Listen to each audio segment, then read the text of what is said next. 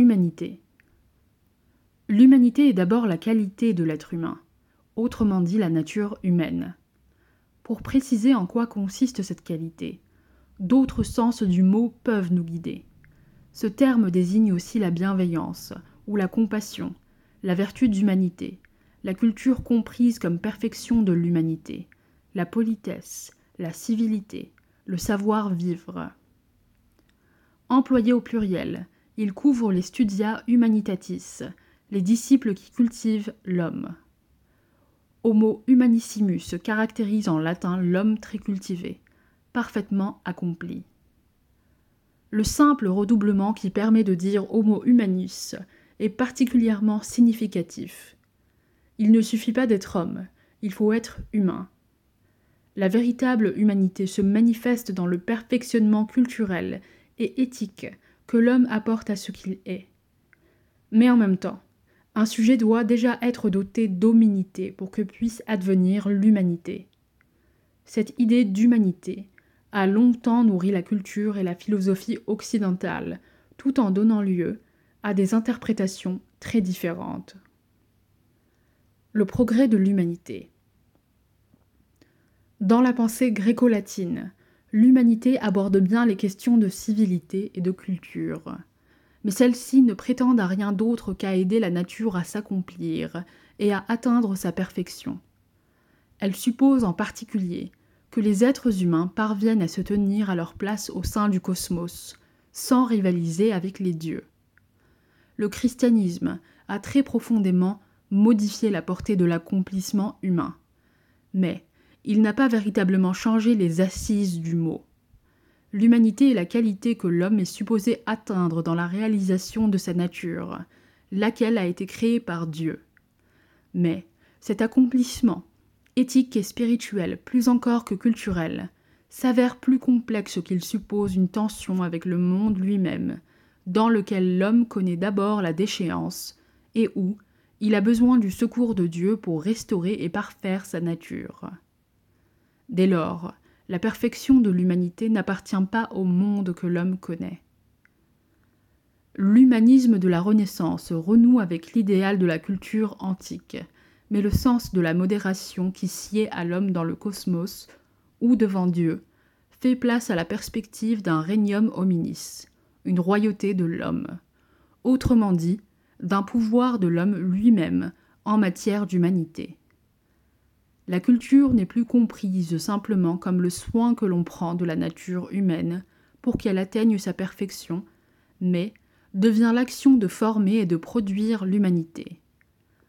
Entre-temps s'est imposée une conception mécaniste de la nature. L'homme ne peut s'accomplir sans entrer dans le jeu des rapports de force où son esprit se forme et progresse en s'opposant à elle.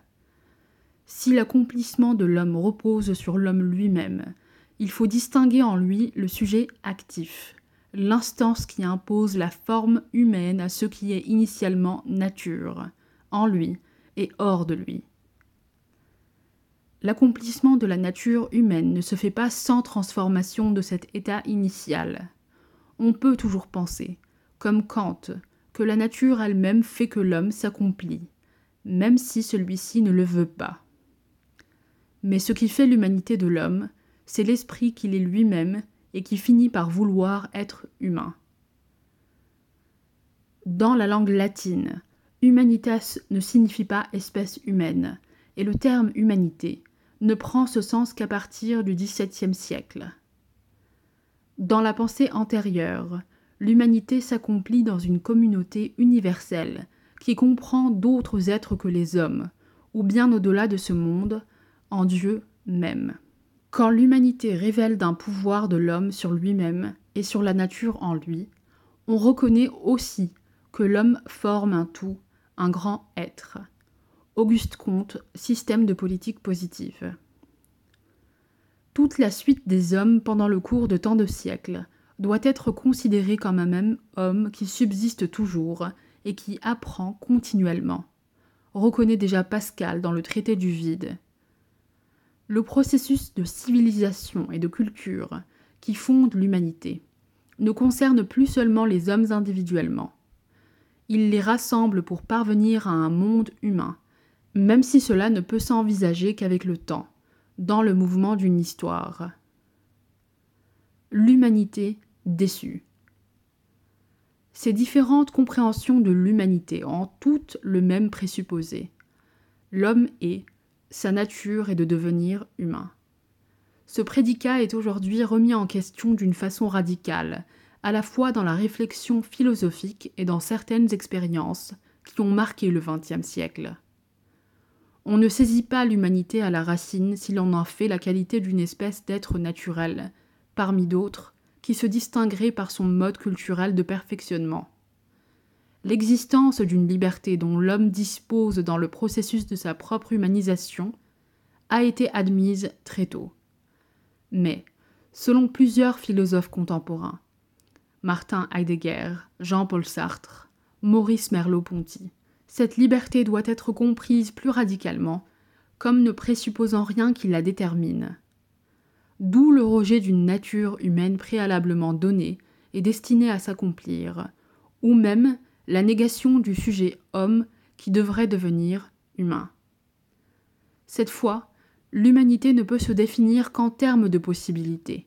Il ne s'agit donc pas seulement d'humaniser un être déjà donné, mais de faire être l'homme en tant qu'être et en tant qu'humain.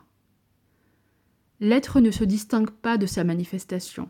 Cette idée s'éclaire et se confirme dans l'expérience tragique contemporaine. Selon la définition stricte et forte d'Anna Arendt, le crime contre l'humanité, mal radical accompli par des hommes très banals, n'est pas simplement la négation de l'existence d'autres hommes, même à grande échelle, ni un acte humain, c'est-à-dire une façon inhumaine de traiter un autre homme, qui est aussi une façon inhumaine d'être homme. Il est un acte déshumanisant, tant pour la victime que pour le bourreau, une négation de l'humanité en l'autre et en soi-même. L'existence de tels crimes, auxquels on ne peut trouver aucune motivation humaine, fut, elle, la plus négative corrobore l'idée que, en l'homme, la nature ou le sujet ne peuvent se présupposer. En lui, l'être même de l'homme est sans cesse en question. En même temps, cependant, que se fait cette expérience radicale de la contingence de l'humanité, nous connaissons de mieux en mieux les conditions dans lesquelles l'homme est apparu sur Terre parmi les êtres vivants, ainsi que son évolution. Nous connaissons l'espèce humaine, non pas comme répondant à une essence ou à une nature prescrite, une fois pour toutes, mais comme se produisant dans une histoire et liée à des conditions d'existence dont la configuration est hautement singulière et complexe. Ce savoir positif très étendu ne nous donne pas la nature humaine, mais porte sur la condition humaine. En chaque homme et dans l'humanité, reconnu aujourd'hui comme existant effectivement à l'échelle mondiale. L'humanité est à comprendre comme un pouvoir être constitué par un ensemble de possibilités à saisir, c'est-à-dire à la fois à prendre et à comprendre, qui sont données très concrètement dans la situation présente de l'humanité. L'exigence éthique d'humanité concerne donc l'être même de l'homme et pas uniquement son bien ou sa perfection. Elle se fait valoir dans une très grande attention aux données anthropologiques relatives à la condition humaine. Article écrit par Hubert Feiss, maître de conférence à l'Université de Bourgogne.